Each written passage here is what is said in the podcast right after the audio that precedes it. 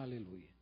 Amados, eu quero compartilhar com você nesta noite uma palavra exatamente sobre isso, uma palavra sobre plenitude. Deus tem posto em nossos corações que é um tempo de plenitude, que é um ano da plenitude do Senhor.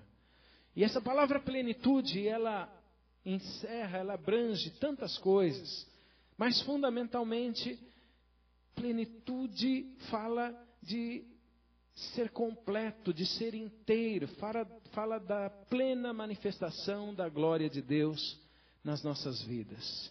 Nós não queremos experimentar Deus um pouco ou em parte, queremos em todo, queremos em sua plenitude. Deus tem colocado isso em nosso coração e com os pastores, com as pessoas que nós temos compartilhado. Nós temos que perce percebido que ferve a mesma coisa, sentem a mesma coisa. Né? Nós temos sentido em nosso espírito, esse é um ano de que, que as coisas retidas vão ser liberadas, que naquelas coisas que nós ficamos patinando, elas vão acontecer, elas vão se realizar. Queremos a plenitude do nosso ministério, queremos a plenitude das profecias que Deus tem liberado para as nossas vidas. Nós temos muitas palavras sobre nós como igreja, talvez você tenha palavras sobre a sua vida individualmente, e, obviamente, algumas delas se cumpriram, mas muitas outras ainda não. E nós temos orado, Senhor, nós queremos a plenitude disso, porque cremos na Tua palavra, cremos na Tua direção. Sabe, nós somos pessoas que nos movemos, vencemos, alcançamos alvos, estabelecemos as nossas vidas, avançamos, somos lançados Todas estas coisas acontecem por causa de uma palavra de Deus. A palavra de Deus é que gera tudo isso. Nós podemos dizer que somos pessoas que andamos, que nos movemos debaixo da palavra. Nós estamos debaixo de uma palavra. Então, palavras têm sido liberadas sobre as nossas vidas, sobre o nosso ministério, nossa igreja, sobre a cidade. E nós queremos a plenitude disso. Nós queremos a plenitude da colheita que nós temos esperado em Deus. Nós queremos a plenitude em nossa casa, em nossa família. Nós queremos a plenitude da graça e da paz nas nossas vidas. Nós queremos ver com os nossos olhos aquelas coisas que nós sentimos e cremos no nosso espírito. Então, o Espírito de Deus tem borbulhado dentro de nós, nos nossos corações que nós estamos entrando num tempo assim, num tempo de plenitude. Como eu já tenho compartilhado com os irmãos, Deus tem colocado em nosso coração essa palavra sobre o terceiro estágio, e isso coincide muito com a trajetória nossa, né, os primeiros sete anos e depois mais sete anos. Então, um tempo de plenitude, no terceiro período de sete anos agora. Uh, nós cremos que Deus tem isso para nós. E quando nós falamos plenitude, queridos, estamos principalmente falando sobre as coisas do reino. Eu sei que muitas vezes nós imaginamos logo as coisas que nós temos necessidade, mas a palavra diz que se as coisas do reino acontecem, se nós buscamos o reino e o reino vem, então todas as coisas são acrescentadas. Se nós ficarmos focados nas coisas pessoais, nós podemos perder o reino, mas se nós focamos no reino, então todas as coisas são acrescentadas. Então, quando nós falarmos aqui da plenitude de Deus, é, nós estamos falando principalmente das coisas do reino, das coisas que Deus deseja fazer na igreja, das coisas que Deus deseja fazer através de nós. Porque quando Deus faz algo, Ele certamente faz através das nossas vidas. E Deus não fala que vai fazer alguma coisa de forma isolada e independente. Não. Depois que nós nos tornamos igreja, depois que nós nos tornamos o corpo de Cristo aqui na terra, aquilo que Deus faz, Ele faz através de nós. Amém? Fala para o seu vizinho que Deus faz, faz através de nós. Aleluia. Então, quando Deus diz eu vou levantar, eu vou despertar, eu vou edificar, eu vou prosperar a minha igreja, Ele está falando que vai fazer através das nossas vidas. Amém? Então Deus tem colocado essa palavra em nosso coração sobre o tempo da plenitude, o tempo da glória de Deus se manifestar, o tempo da visitação de Deus. Eu comecei a meditar sobre isso, procurando um texto que falasse exatamente deste tempo, o tempo da visitação, o tempo da plenitude. Deus é um Deus que não se move no tempo cronológico. né, no Cronos, ele se move no Kairos. Ou seja, de tempos em tempos, Deus abre uma janela de oportunidades e ele então libera a sua palavra. E quando vem o tempo da visitação, nós precisamos estar atentos e fluir na verdade de Deus, discernir o tempo e as estações de Deus. São uma das coisas mais importantes para a vida de uma igreja, para a vida de um cristão. Precisamos estar com os nossos ouvidos atentos e afinados para aquilo que Deus está fazendo, para que a gente flua junto com Deus, para que a gente flua no rio do Espírito e não na contramão do Espírito. Então fiquei pensando sobre isso, Deus nos falando que é um tempo de plenitude, um tempo de visitação, um tempo dele manifestar a sua glória, e busquei na palavra um texto que nos mostrasse o que fazer, um texto que nos mostrasse como nos posicionar, não é? Porque quando Deus diz eu vou fazer, é tão importante nós estarmos na posição correta para que Deus faça. Quando Deus se move, é importante que nós também possamos estar no lugar onde Deus possa agir através das nossas vidas, possamos ter atitudes que correspondam ao mover de Deus. É importante discernirmos uh, o que Deus está mostrando para a gente não ficar distraído com tantas outras coisas mesmo quando essas coisas são boas. Então há um texto na Bíblia, eu quero que você abra em Ageu, no capítulo de número 2, está no finalzinho do Velho Testamento. Se você achou Mateus, volta um pouquinho para trás, que você logo acha Ageu. Há um texto aqui em Ageu, no capítulo 2, Você achou Zacarias, Malaquias, só voltar e já está em Ageu. Não é um livro tão pequeno, mas tão importante. Há um texto em Ageu, no capítulo 2, que fala de um tempo de plenitude tempo da visitação de Deus. E mais importante, ele mostra os princípios para nós nos posicionarmos no tempo da visitação, no tempo da plenitude no tempo em que Deus manifesta a sua glória. E por que isso é tão importante para nós? Porque esse ano será assim. Amém? Esse ano vai ser o ano da plenitude de Deus nas nossas vidas. Vou dizer de novo: esse ano vai ser o ano da plenitude de Deus nas nossas vidas. Amém? Quando você diz amém, você está dizendo assim será. Aleluia. Vou dizer de novo para todos nós darmos um amém bem forte. Este ano é o ano da plenitude de Deus em nossa vida. Amém! Aleluia! Plenitude de Deus. E esse texto de Ageu, se você já abriu aí no capítulo 2, fala do que Deus fez no tempo da plenitude e o que Deus vai fazer aqui conosco neste ano e com a igreja. Todos acharam? Amém? Vamos ler do verso 1 até o verso 9. Diz assim a palavra de Deus. No segundo ano do rei Dario, no sétimo mês, no vigésimo primeiro mês, veio a palavra do Senhor por intermédio do profeta Ageu, dizendo: Fala agora ao governador de Judá, Zorobabel, filho de Sealtiel, e ao sumo sacerdote Josué, filho de Josadaque, e ao resto do povo, dizendo: Quem há entre vós dos sobreviventes que viu esta casa na sua primeira glória, e em que estado a vedes agora? Não é como nada em vossos olhos?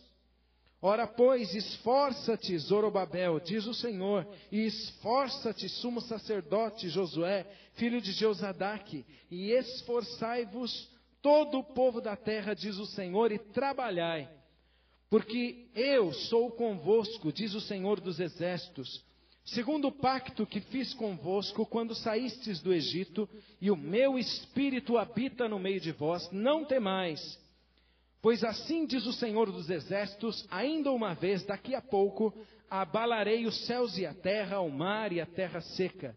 Abalarei todas as nações, e as coisas preciosas de todas as nações virão, e encherei de glória esta casa, diz o Senhor dos Exércitos.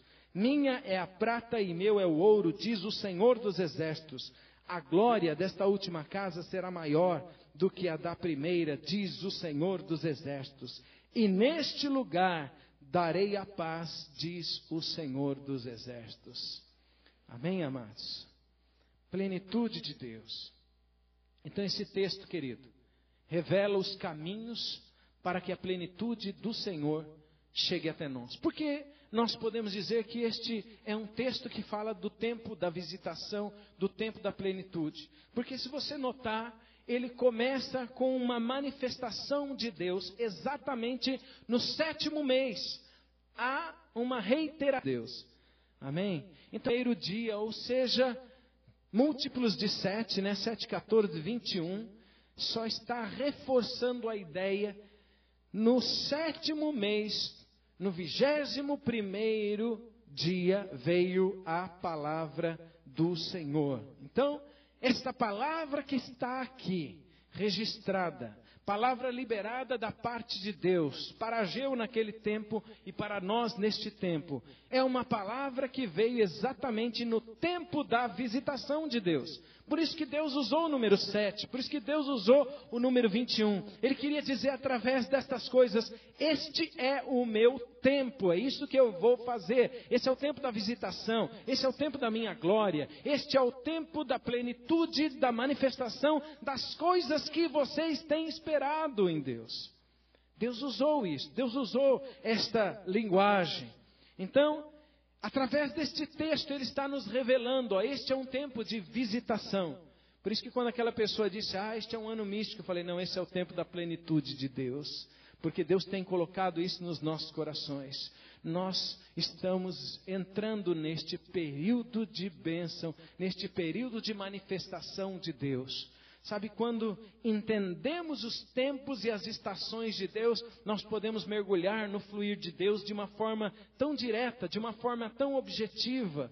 E nada é julgo, nada é pesaroso. Nós vamos vendo a glória de Deus se manifestando, as coisas acontecendo. Nós vamos vendo que neste caminho e neste tempo de visitação, Deus já tem tudo preparado, Ele já tem a, a capacitação preparada para nós, Ele já tem a provisão sobrenatural preparada para nós, Ele já tem ferramentas preparadas para nós. Por quê? Porque é um tempo em que Deus determina. E eu quero compartilhar com vocês algumas ações de Deus neste tempo, porque estas ações são as coisas que virão sobre nós neste ano. Fique muito atento, porque neste ano Deus vai levar a sua vida muito mais além das fronteiras da nossa limitação. Fala para o teu vizinho. Fica atento, primeira coisa que Deus faz no tempo de plenitude. Aleluia. Primeira coisa que Deus faz é justamente essa liberação da palavra profética. A palavra profética de Deus não veio nem antes nem depois do sétimo mês, do dia 21 do mês. Veio no tempo da visitação. O que, que significa isso? Significa que no tempo em que Deus estabelece para visitar as nossas vidas, há uma liberação, há uma ativação muito maior da palavra profética. É claro, nós sabemos que a palavra profética é algo que acompanha a igreja em todo o tempo. Né? Deus nos chamou para sermos a sua boca aqui na terra, para profetizarmos em nome do Senhor. Isso acontece, mas existem períodos, existem estações em que a palavra profética ela é ativada de uma forma muito maior, muito mais intensa. E nesse ano, amado, a palavra profética virá de uma forma intensa. Em minha vida e na sua vida, fala para o teu vizinho, na sua vida, recebe isso. Amém? Quantos podem crer nisso? Levanta a sua mão. Fique com a sua mão levantada. Eu declaro em nome de Jesus. Você que crê, este ano é o ano da palavra profética visitar a sua vida como nunca, em nome de Jesus Cristo. Amém? Diz a palavra que veio a palavra do Senhor a Ageu. E o Senhor está dizendo nessa noite: veio a palavra do Senhor a João, a Luís, a José, a Maria, a Carla, veio a palavra do Senhor à sua vida em nome de Jesus. Você recebe isso, querido? Palavra do Senhor, sabe? Deus está nesse tempo ativando de uma forma muito mais intensa a palavra profética. Por quê? Por causa de um princípio básico. Tudo que Deus faz, Ele faz através da Sua palavra. Amém, ama? Você entende isso? Desde Gênesis está estabelecida essa verdade. Tudo que Deus faz, Ele faz liberando a sua palavra. Você vai ver lá no livro, no capítulo 1 de Gênesis, e disse Deus, e disse Deus, e disse Deus. Então, para que Deus realize todas as coisas, primeiro Ele libera a sua palavra. No passado, Ele liberou a sua palavra através dos profetas. Hoje, Ele libera a palavra através das nossas vidas. Amém, amados? Vem uma unção muito maior, vem a liberação da palavra de Deus. O mover profético ativa a sua vida. Quantos podem dizer amém para isso? Eu quero te sugerir, nem sei se é uma sugestão, mas é é uma direção, creio que de Deus para a sua vida. Arrume uma agenda, arrume um caderno, onde você vai escrever caderno profético, agenda profética. Amém? Talvez alguns até o tenham. Compra um desse ano, 2007. E anote aquilo que Deus falar a você. Porque eu creio, receba isso no teu espírito. Muitos, quando começarem a orar neste ano, daqui para frente, você vai começar a orar, a palavra profética vem. E você vai começar a profetizar, a profetizar, a profetizar. Alguns vão ficar até assustados quando começarem a profetizar. Você vai dizer: Meu Deus, o que, que é isso? Não pensei nestas coisas. Quando você se der por si, você vai estar profetizando para a tua casa, você vai estar profetizando para o teu futuro, você vai estar profetizando para o teu ministério, você vai estar profetizando sobre as ações de Deus. Mas tem uma coisa importante, anote isso. Por isso, arrume uma agenda, arrume um caderno que seja algo prático para que você possa carregar, levar para a igreja, levar para a célula, levar para o teu trabalho, porque Deus vai te dar muitas palavras proféticas e você deve anotar essas palavras proféticas. Amém? Anote e anote a data. Por quê? Porque ao longo desse ano você vai ver a manifestação dessas coisas e muita gente vai ser edificada. Pessoas que estão ao teu redor vão ver isso. Você vai dizer: olha o que Deus está falando. Deus tem liberado esta palavra e eu creio. Anotei aqui, coloquei a data e já deixei até um espaçozinho aqui para anotar quando essa palavra vai ser cumprida. Amém, queridos? Anote as palavras proféticas que Deus vai te dar. Quando você for orar, ore em cima dessas palavras proféticas, agradecendo a Deus, louvando ao Senhor, porque é assim que nós trazemos a manifestação. Quando Deus libera a Sua palavra, nós temos que depois dar ações de graças em cima desta palavra. A Bíblia diz que Abraão não considerou o tempo do seu que passou da promessa de Deus, nem o amortecimento do seu corpo ou de Sara, mas ele foi fortalecido na fé, dando glória a Deus. Você vai pegar o seu livrinho, o seu caderno de palavras proféticas e vai glorificar o Senhor e vai trazer a existência. Então, a primeira coisa, amada, no tempo de plenitude, no tempo de visitação, é uma ativação profética sobre a nossa vida. Se você já tem profetizado, você vai profetizar muito mais. Se você não tem profetizado, se você ainda está naquele campo da timidez, ou está pensando assim, ah, eu não sei direito, meu amado, abra a tua boca que o Espírito Santo se move em você. Amém? Quantos creem? Fala para o teu vizinho, o Espírito Santo se move em você, meu irmão. Aleluia. Fala, da sua boca vai sair fogo. Deus vai liberar a palavra dele, a palavra dele, a palavra dele. Em nome de Jesus. Aleluia. Glória a Deus. Primeira coisa, liberação da palavra profética. Segunda coisa, ativação da unção de governo. Amém? Fala para o teu vizinho ou para alguém, a unção de governo está na igreja. E Deus, neste ano, está intensificando a unção de governo. Aleluia. Veja, unção de governo não é você entrar num, num, num partido político e se candidatar para as próximas eleições. Isso não é unção de governo. Embora nós tenhamos que orar muito pelos nossos políticos, e talvez muito mais pelos cristãos que têm entrado no caminho da política, mas isso é um capítulo à parte. Unção de governo é outra coisa. Unção de governo fala de nós compreendermos a autoridade que Deus tem nos dado. Amém, queridos? Sobre nós repousa uma autoridade tremenda. A autoridade desta terra está na igreja, a maior autoridade.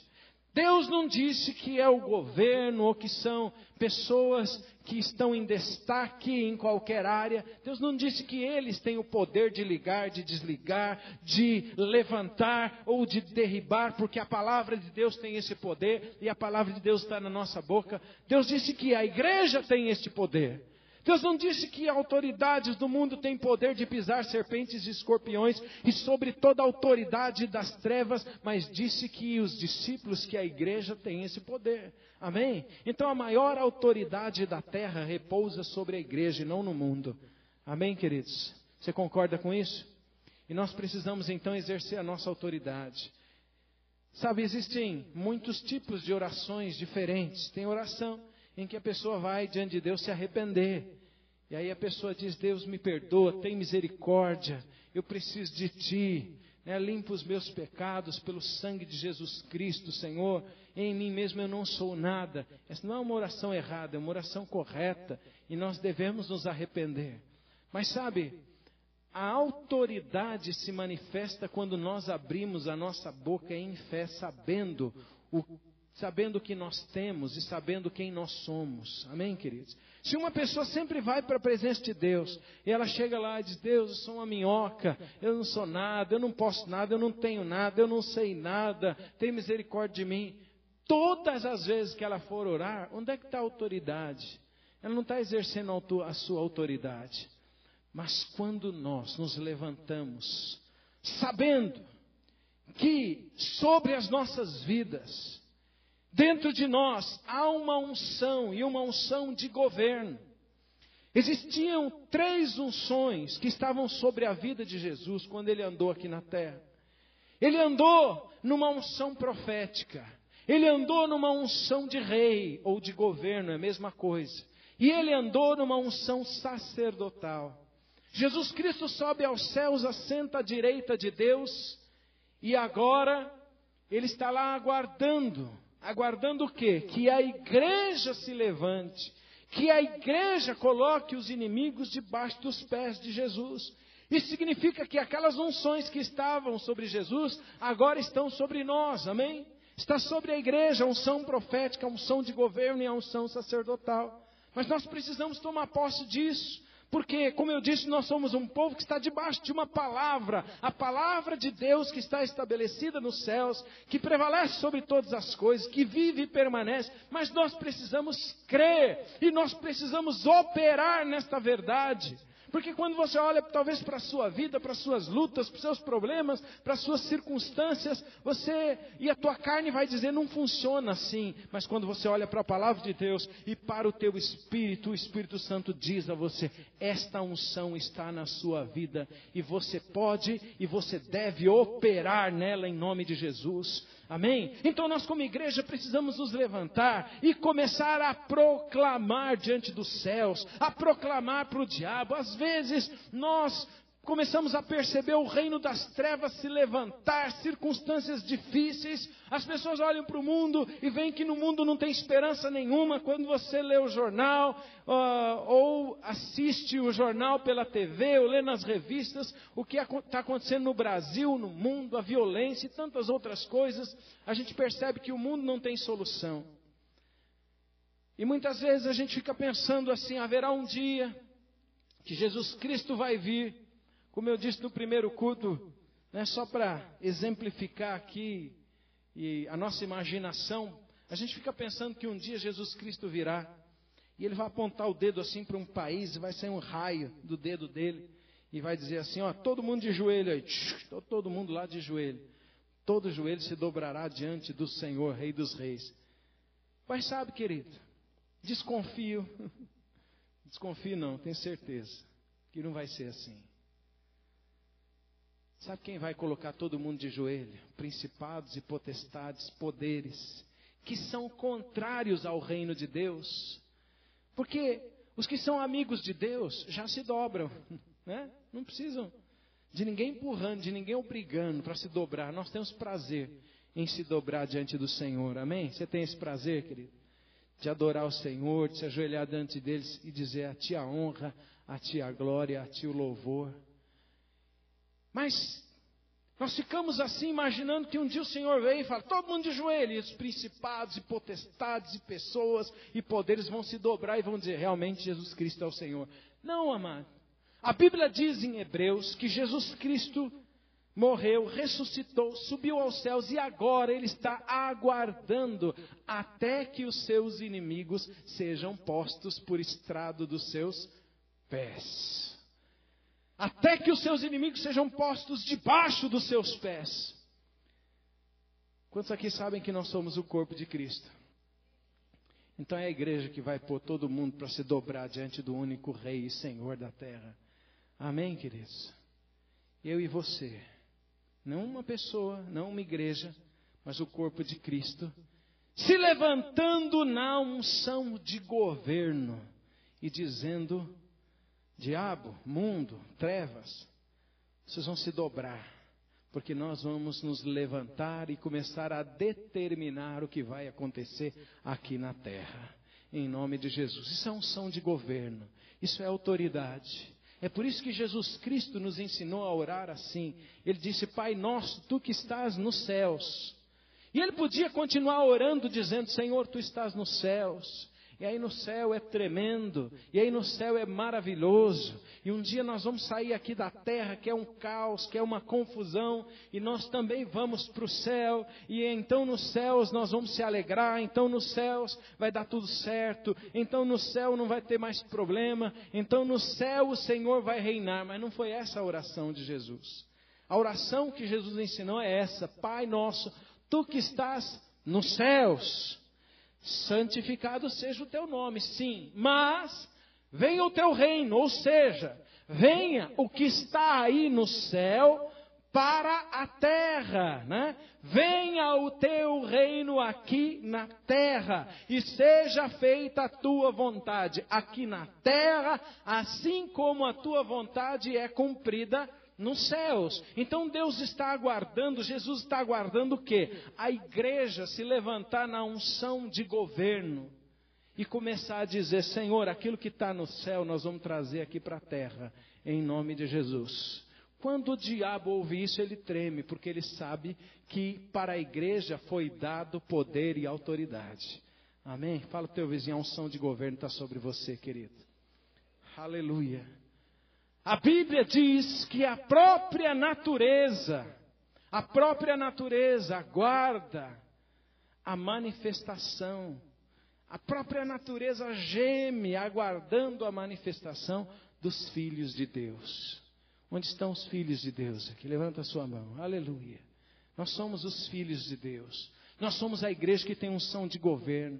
Mas, querido, entenda, essa unção de governo não é para a gente se levantar e dizer, Deus, eu determino que eu quero isso, determino que eu vou ter aquilo. Não, querido. É para que as coisas do reino venham aqui na terra. É para que o reino de Deus seja estabelecido. É para que o Senhor governe. Não é para fazer desejos pessoais. É para que nós nos levantemos na autoridade do Senhor e comecemos a determinar quando as trevas quiserem avançar, nós vamos dizer não, aqui não, em nome de Jesus. Não vão avançar porque nós temos unção de governo nesse lugar e vai começar a cair todo jugo, todo principado, todo potestade. A igreja precisa se levantar na unção de governo. Então, quando Deus falou lá em Ageu do dia da visitação, ele liberou a palavra profética. E a primeira coisa que veio com a palavra profética é Dize a Zorobabel, governador de Judá. Em outras palavras, Deus está dizendo: ei, ative a unção de governo. A unção de governo precisa despertar. A unção de governo precisa acordar. A unção de governo precisa se levantar e começar a agir e começar a trabalhar e entender o seu papel. A unção de governo não pode ficar deixada, não pode deixar de lado, não pode ser deixada nos cantos, não pode ser esquecida. A unção de governo precisa se levantar. Então Deus está dizendo para o José, para Maria, para Ivone, para o Carlos, para você, para mim, Ele está dizendo: levanta a unção de governo na sua vida em nome de Jesus Cristo. Você recebe isso, querido? Fala para o seu vizinho, levanta a unção de governo. porque é tempo da plenitude de Deus. Sabe, queridos, primeiro a gente precisa crer nisso, de todo o nosso coração. Quando você ora, quando eu oro, nós temos mais poder do que nós imaginamos. Por isso nós precisamos nos levantar, precisamos determinar. Por isso nós vamos começar o ano orando e se reunindo esses 12 dias, porque nós queremos isso. Nós queremos a plenitude de Deus visitando a nossa vida neste ano. Nós não queremos deixar passar essa oportunidade de Deus. Nós não queremos perder o tempo da visitação de Deus. Ao contrário, nós queremos mergulhar nesse fluir de Deus. Nós queremos estar em sintonia com os céus. Nós queremos o reino se manifestando aqui na terra através da nossa vida.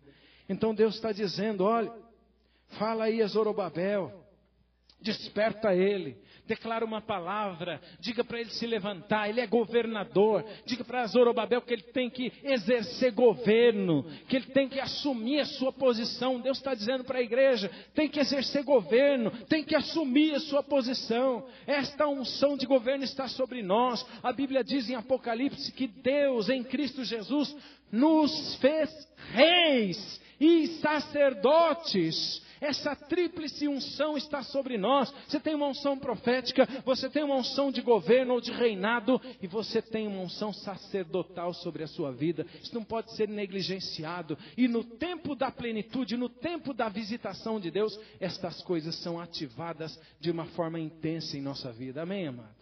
Vem unção de governo para a tua vida, em nome de Jesus.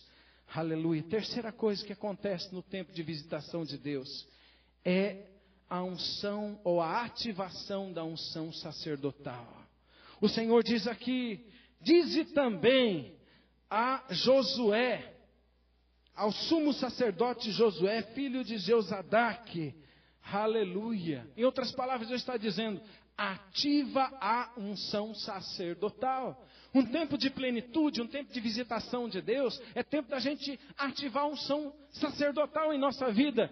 O que, que fala essa unção sacerdotal? Declara que nós somos sacerdotes para Deus, não um, não um pastor, não um grupo, mas toda a igreja. Amém? Temos que nos levantar como sacerdotes nesta cidade. Você tem que se levantar como sacerdote no teu lugar de trabalho. Você tem que se levantar como sacerdote de Deus no teu bairro, sacerdote de Deus aonde você vai. As pessoas vão te reconhecer como sacerdote e você vai até outras pessoas para exercer o seu sacerdócio. Sabe, todos nós temos que gerar pessoas, todos nós precisamos alcançar pessoas para Deus. Há algumas pessoas que simplesmente vêm à igreja, assistem o culto e vai embora, outras pessoas vêm à igreja, se envolvem com alguma área, com algum departamento, mas não estão exercendo o sacerdócio, não estão gerando pessoas para Deus, não estão tendo encargo por pessoas, não estão intercedendo por pessoas. Elas não podem dizer: Olha, eu sou sacerdote de Deus e tenho andado com essas pessoas aqui, eu tenho feito discípulos na minha vida. Eles não podem dizer isso porque não tem ninguém. Amado, Deus te chamou para fazer discípulos, Deus te chamou para ser um sacerdote, Deus te chamou para alcançar pessoas, creia nisso. Deus tem pessoas para você alcançar, amém, queridos? Esse ano é um ano dessa ativação, é o ano de todo mundo. Quantos querem essa unção sacerdotal? Levanta a sua mão, vou orar agora, em nome de Jesus. Eu declaro sobre a sua vida que neste ano você vai exercer esta unção sacerdotal, você vai ser levantado, você vai ministrar para muita gente. A apatia vai ficar de longe, a timidez vai ficar de longe, e vai chegar na tua vida uma ousadia de Deus, vai chegar na tua vida uma intrepidez do Senhor, vai chegar na tua vida uma sabedoria de Deus para ministrar a palavra, você vai abrir a tua boca e com sabedoria, com palavras que estão no teu espírito, você vai edificar muita gente, você vai interceder por pessoas, você vai colocar a mão em pessoas e vai ministrar a bênção de Deus como sacerdote de Deus levantado para este tempo, para esta geração, como uma sacerdotisa abençoadora. Você vai abençoar muitas outras pessoas em nome de Jesus Cristo. Você vai se levantar como intercessor, como intercessor porque é isso que faz o sacerdote, se coloca entre Deus e as pessoas, e você vai levar as causas dessas pessoas ao Senhor, e a palavra de Deus será dada da sua boca, em nome de Jesus Cristo. A unção sacerdotal vai se intensificar na sua vida, em nome de Jesus Cristo. Amém, queridos? Aleluia, recebe isso. Aleluia. Aleluia. Aleluia. Para você que levantou a mão, amado, deixa eu te dizer uma coisa. Não espere nem chegar ao meio do ano para você ter muitas pessoas para quem você ministra. Amém? Você crê nisso? De todo teu coração, Deus vai te dar muita gente em nome de Jesus. Deus vai te dar muita gente. Você tem unção de Deus. Você é sacerdote de Deus. Deixa Deus tratar com as suas limitações, deixa Deus tratar com os seus problemas, deixa Deus remover os teus embaraços, Ele vai fazer isso. Quando nós nos colocamos no caminho, quando nós nos colocamos no propósito, sabe o que Deus faz? Deus vem com unção para a nossa vida. Às vezes a gente está fora do propósito, nós estamos envolvidos com as nossas coisas, com os nossos desejos, aí a gente fica lutando tanto contra os nossos embaraços, contra as dificuldades, contra os, contra os problemas, e a coisa não acontece. Mas quando nós nos colocamos no propósito de Deus, e o propósito de Deus é para que nós geremos pessoas. Esse é o propósito original, está desde Gênesis 1. Deus disse: seja fecundo, multiplique, enche a terra. Nós temos que encher a terra dos filhos de Deus. Nós temos que gerar muita gente para Deus. Não adianta eu pensar, não, eu já faço uma coisinha. Se você faz alguma coisa isolada, sem ministrar para outros, pode ser que seja uma coisa boa, mas isso não está no centro do propósito de Deus. Você tem que alcançar pessoas, você tem que gerar pessoas, você tem que ser uma bênção para outras pessoas. Amém, amado? Alguns dizem assim: ah, mas eu quero ser curado, quero ser tratado. Amém. Vai ser no processo. Porque isso é um outro engano. Tem gente que quer ser curado a vida inteira. Você não conhece ninguém assim, né? Já fez 300 seminários de cura, libertação, de restauração, não sei. E está sempre assim: eu preciso de mais. Eu preciso de mais. Eu preciso receber mais. Eu preciso receber mais. Eu preciso receber mais. Vai ficar assim a vida inteira. Por quê? Porque não quer se doar. Porque não quer servir porque não quer pôr a cara para bater, porque não quer visitar as pessoas e dizer eu vim aqui ministrar uma palavra para a sua vida, porque não quer se expor. Né? Quando a gente ministra para as pessoas, a gente se expõe. Né? Então, o que, que a gente tem que fazer? Primeira coisa, essa coisa de privacidade, ah, eu não quero a minha privacidade atingida. Joga na privada a privacidade, né? em linhas gerais. Né? Eu sei que tem que ter um pouco de privacidade, nós temos bom senso para isso.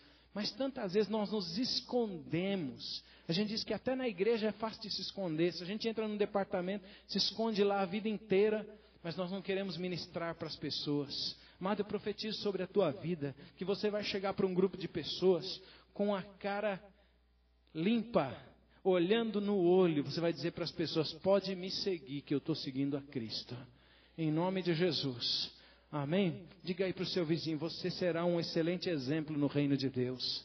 Amém? Diga para ele: você vai ser bandeira de Cristo. Ah, mas eu tenho meus problemas ainda. Deus vai restaurar a sua vida se você se põe no caminho em nome de Jesus. O nosso alvo é esse, é não ter nada para esconder. Você vai dizer, pode olhar minha casa, pode olhar o meu casamento, pode olhar minha vida passada e os meus pecados passados. Deus me restaurou, me curou, me perdoou. E aqui para frente eu digo para você, eu tenho vivido uma vida em Deus. Amém? Em nome de Jesus.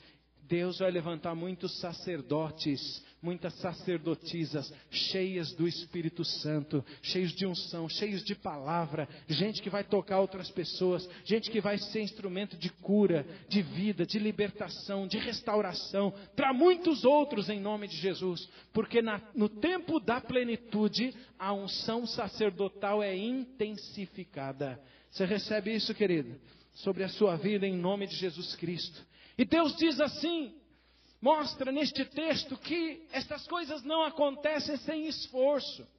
É preciso esforço. Nós não podemos dizer, Deus, eu estou aqui, faça de mim o que o Senhor quiser. Ele não faz nada. É preciso a gente dizer, Deus, eu sei o que o Senhor disse para fazer, estou indo fazer. Em nome de Jesus, amém? Estou indo fazer, vou fazer, vou me esforçar, vou trabalhar. Porque, queridos, mesmo quando estamos diante, debaixo de uma palavra de Deus, é preciso esforço, é preciso envolvimento, é preciso comprometimento. Você não, não se torna um sacerdote sem se tornar comprometido com Deus e com as pessoas. Você não exerce unção de governo sem ser uma pessoa comprometida com Deus e com as pessoas, com a sociedade. Você não flui na unção profética sem ser uma pessoa comprometida.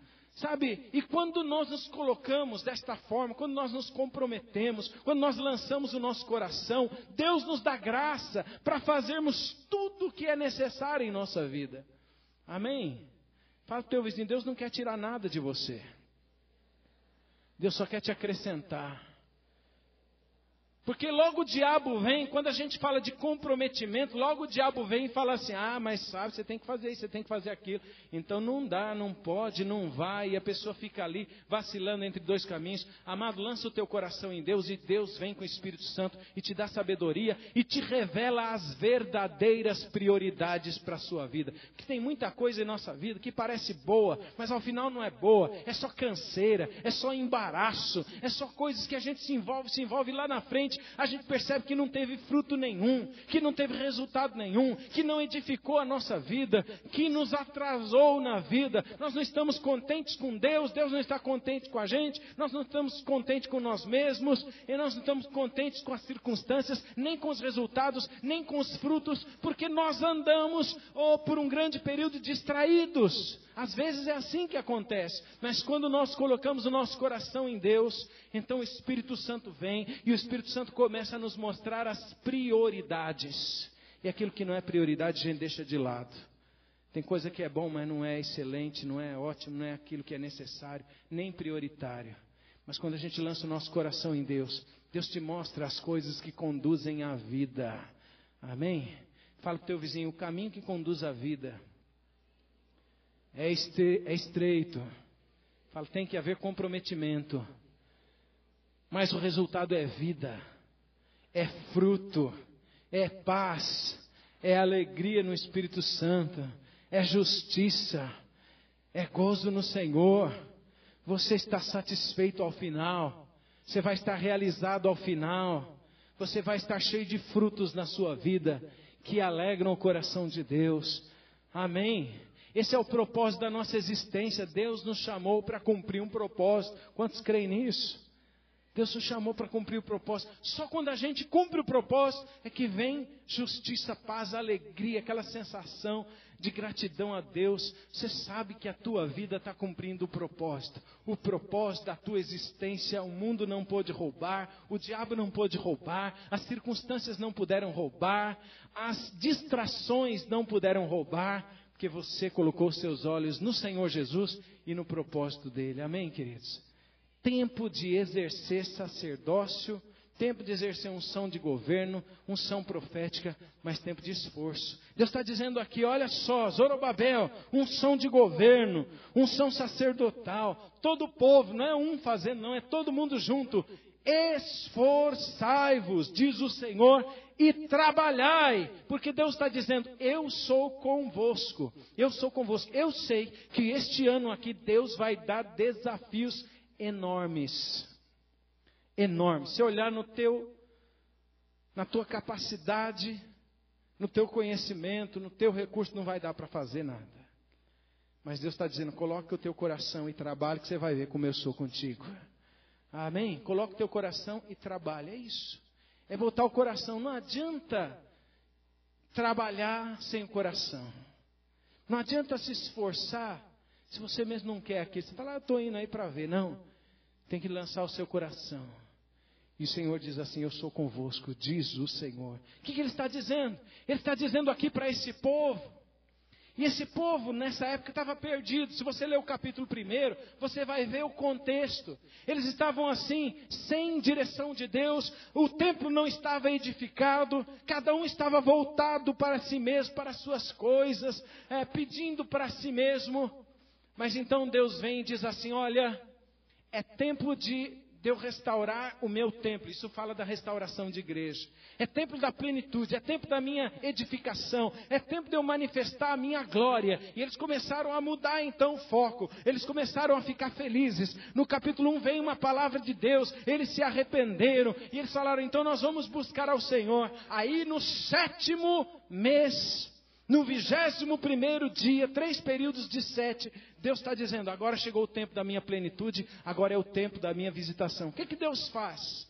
Deus ativa a unção profética, Deus ativa a unção de governo, Deus ativa a unção sacerdotal, e eles não podiam ficar parados. Deus falou: estão ativados, agora trabalha, agora edifica, agora vai, agora avança, agora creia naquilo que eu vou fazer, e vocês vão perceber: eu estarei convosco. Amém, querido? Fala para o teu vizinho: é esse ano aqui, em nome de Jesus. Ano da plenitude, em nome de Jesus. O Senhor estava dizendo para eles: é uma questão de aliança, é uma questão de pacto. Verso 5 diz isso: segundo o pacto que fiz convosco. Deus nos chamou, não para salvação, não para a gente ir para o céu e tudo bem. Tem crente que pensa que é isso. Ele fala assim: aceitei Jesus.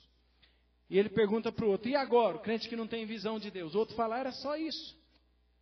Ele fala: mas é só isso, aceitei Jesus. É agora espera ir para o céu quando você morreu, quando Jesus Cristo voltar. É só isso? É só isso. Ah, frequenta a igreja. Ele fala, então tá, eu vou ficar aí esperando. Eu ir para o céu, ou Jesus vem me buscar. Não, amado. Deus fez uma aliança conosco. Deus fez um pacto conosco. Sabe para quê? Para tornar eu e você ministros de Deus. Deus fez uma aliança conosco para nos fazer conformes à imagem de Cristo Jesus. Deus fez uma aliança conosco para nos tornar sacerdotes. Deus fez uma aliança conosco para que nós nos tornássemos reis, unção de governo aqui na terra. Deus fez uma aliança conosco para que nós nos tornássemos filhos de Deus. Não só os filhos nascidos, não só filhinho, bebê, tecnon, não, filhos ruios, filhos maduros, filhos que carregam o caráter do Pai, filhos que manifestam a glória de Deus, filhos que conhecem o coração de Deus. É por isso que Deus faz, fez um pacto conosco, fez uma aliança conosco, para que nós pudéssemos tê-lo como Pai e para que nós fôssemos a extensão da glória dele aqui na terra em nome de Jesus. Amém? Recebe isso na sua vida, querido. Fala para o teu vizinho aí, esforça, porque Deus vai ser fiel na aliança. Ele está dizendo aqui: abalarei os céus e a terra, o mar e a terra seca. E quando a gente, quando alguns leem esse versículo, fica pensando que Deus vai abalar tudo, vai ter terremoto para todo lado. Sabe o que Deus abala, querido? É a nossa vida. Deus abala a vida das pessoas. Sabe, Deus abala céus, abala terra. Dando um exemplo assim, voltado para os homens, né? Porque quando Deus fala de abalar, Ele está falando de vidas, que Ele pega e chacoalha para mostrar que a glória é dele. Ele abala para mostrar às pessoas que elas estão num caminho errado. Ele abala para mostrar que as pessoas fizeram escolhas erradas. Ele abala para as pessoas compreenderem onde estão e se voltarem para Deus. Então, quando Deus abala o céu, por exemplo, ele abala aquele que está lá em cima, nas nuvens, achando que ele é o tal. Aí um dia esse que acha que é o tal, que fez tanta coisa, que construiu tanta coisa, mas tudo voltado para si mesmo, ele se vê sem alegria, sem paz, sem direção, cheio de estresse, cheio de ansiedade, e a pessoa começa a perceber de que valeu tudo isso. A pessoa fica desnorteada, imaginando que a vida não tem sentido. A pessoa fala: Eu fiz, aconteci e me esforcei, fiz tanta coisa, mas agora nada mais tem sentido. É o abalo de Deus. Porque aquilo que não está estabelecido no reino vai ser abalado, não tem jeito, não tem valor diante de Deus. Os caminhos independentes, os caminhos do egoísmo, não tem valor diante de Deus. E muita gente, mesmo gente dentro das igrejas, que trilham esse caminho, um dia vão se ver abaladas. O tempo da plenitude é o tempo de abalo. Fala para o teu vizinho aí. Mas não, Deus não só abala o céu, ele abala a terra seca também. Por quê? Porque aquela pessoa seca, né? mas que nunca discerniu que ele era um deserto. Fala para o teu vizinho, geralmente, quando Deus fala de deserto, está falando de vidas. Então aquela pessoa que nunca discerniu que era um deserto, um dia, pum, um tampão abre assim, a venda é tirada, é rasgada dos olhos e a pessoa se vê. Terra seca, abalada. Né? Além de ser terra seca, está abalado. E a pessoa entra numa crise. Porque ela fala, agora eu estou percebendo. Estou seco. Sou um deserto. Mas é nesse tempo também que essa pessoa começa a ir para Deus, dizer, Deus, tem misericórdia de mim. Tem misericórdia, tem misericórdia. E a Bíblia diz que o deserto pode se tornar um lugar fértil, uma campina, e pode dar frutos. Amém? Então Deus abala o céu, Deus abala a terra seca, Deus abala o mar, Deus abala vidas. E Ele abala o mundo. Porque quando a gente olha hoje para o mundo, por exemplo, não tem esperança, é uma loucura, não é? Você imagina? Guerra para todo lado, violência para todo lado, trevas imperando para todo lado. Não tem para onde fugir. Se a pessoa procurar um lugar de segurança onde ela não vai ser abalada, ainda ali, por mais segurança natural que tenha, ela está correndo um sério risco de ser abalada em sua vida.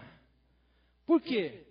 Porque não tem segurança, não tem refúgio, não tem conforto, não tem paz fora da presença de Deus. O dinheiro não dá paz, seguranças não dão paz, de, é, é, é, é influência não dá paz, poder não dá paz, nada disso dá paz. O que, que dá paz? Jesus.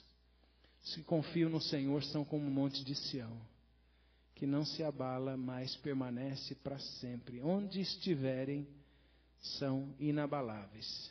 Então Deus vem com abalo para o mundo. E o tempo da plenitude é um tempo de abalo no mundo, mas é um tempo da glória de Deus na igreja. Quantos querem a glória de Deus? Aleluia. Eu digo para você, querido, o mundo vai de mal a pior. Não tem jeito, é o mundo, já está destinado. Você lê a Bíblia, não tem salvação para o sistema deste mundo. Mas o crente vai de bem a melhor. Amém? O sistema desse mundo tem que se dobrar diante do Senhor Jesus. Sabe quando eles vão se dobrar? Quando a igreja começa a se levantar. Unção profética, unção de governo, unção sacerdotal. E as pessoas começam a se converter, gente sendo gerada no reino de Deus, famílias sendo alcançadas, pessoas sendo alcançadas. Os poderes das trevas vão se dobrar, o reino vai chegar aqui na terra. Seja feita a tua vontade aqui na terra como é no céu. Venha o teu reino. Então o que, que Deus vai abalar? Deus vai abalar o que não faz parte dele. Tem muita gente religiosa, está enganada. Eu estive esses dias indo lá na, na praia, né, fui lá em Caraguá com as crianças, com a Érica, nós passamos uns dias lá. E fomos num lugar que tinha um monte de crente, né? Acho que 95% das pessoas estavam lá, tudo crente. E eu conversei com vários irmãos lá. E percebi uma coisa muito clara: mesmo sendo irmão na fé, mesmo conhecendo a palavra de Deus, quem não conhece o propósito de Deus, pode passar 20, 30 anos na igreja, depois disso, você pensa que uma pessoa com muito tempo de igreja é aquela pessoa sábia que cresceu em Deus, que tem uma visão. É nada, muitos estão frustrados. E sabe por que estão frustrados? Não por causa de Deus, mas por causa dos enganos, por causa da religiosidade, porque talvez provavelmente se esconderam, porque não exerceram a sua função, não cumpriram o seu propósito, se esconderam em algumas coisas, e depois de um tempão se vê abalado, sem direção, sem saber o que fazer, sem saber para onde ir. A pessoa diz: Olha, eu sei lá, sabe, eu não sei se eu, se eu vou, se eu fico, se eu faço, se eu não faço, estou sem direção, como é que é isso? Por quê? Porque é o tempo de abalo. Deus vem e dá uma chacoalhada na vida do cara. E tudo que não está conforme o reino, tudo aquilo que não está conforme o propósito, cai por terra, não serve para Deus, só serve o que tem relação com o propósito de Deus. Agora, quando nós nos colocamos no propósito, querido, vem graça, vem unção, vem alegria, vem estratégia, vem sabedoria, vem discernimento, vem visão, vem recursos, vem tudo para a sua vida. Você não vê a hora do dia amanhecer para você fazer um monte de coisa em Deus, porque dia a dia você é renovado. Se você tiver essa liberdade, dá uma chacoalhadinha no braço do teu irmão aí do lado. Aí, fala assim: Deus vai abalar tudo, meu irmão. Em nome de Jesus. Tudo que não está no reino dele vai ser abalado. Aleluia. Aleluia. Mas olha o que o Senhor diz aqui. Abalarei todas as nações, e as coisas preciosas de todas as nações, e as e encherei de glória esta casa, diz o Senhor dos Exércitos. Enquanto o mundo está sendo abalado, a igreja está recebendo a glória de Deus. Quantos querem a glória de Deus? Aleluia. Deus está dizendo, Ele continua dizendo, porque Ele sabe que uma das coisas que o diabo mais coloca em nossa vida, quando a gente lança o coração em Deus, pode perceber isso na sua vida, creio que também é assim. O diabo fala assim: e a tua vida financeira, como é que vai ficar? Né? Você quer lançar o teu coração em Deus, primeira coisa que o inimigo vem e fala: olha, toma cuidado e tal, tal.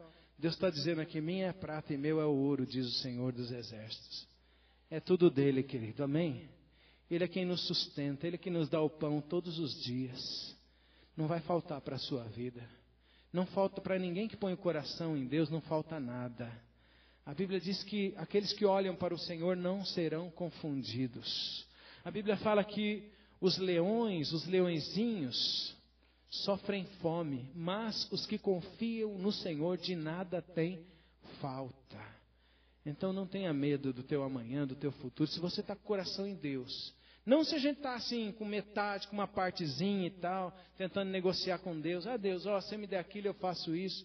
Aí não, esse não é o tipo de relação que nós estamos falando. Mas estou falando que é aquele que com um coração íntegro, inteiro, pleno, se lança em Deus, digo para você, querido, nada falta na sua vida. Deus manda na circunstância, Deus manda os anjos, Deus manda situações, Deus ordena transformações, Deus levanta pessoas, Deus tira lá das trevas do Egito, traz para a sua vida, Ele dá um jeito, mas Ele manda a provisão chegar na tua mão, na tua casa. Isso não significa que você não está trabalhando, significa que você está se esforçando no reino. Está falando esforço, de trabalho. Mas quando você põe o coração, Deus te dá tudo aquilo que você tem necessidade. E o Senhor termina dizendo: A glória desta última casa será maior do que a da primeira. Diz o Senhor dos exércitos: E neste lugar darei a paz, diz o Senhor dos exércitos. Tempo da plenitude, o ano da plenitude é o ano da glória de Deus se manifesta em nossa vida. Quantos querem isso em nome de Jesus? Vamos ficar em pé então, queridos. Aleluia, em nome de Jesus.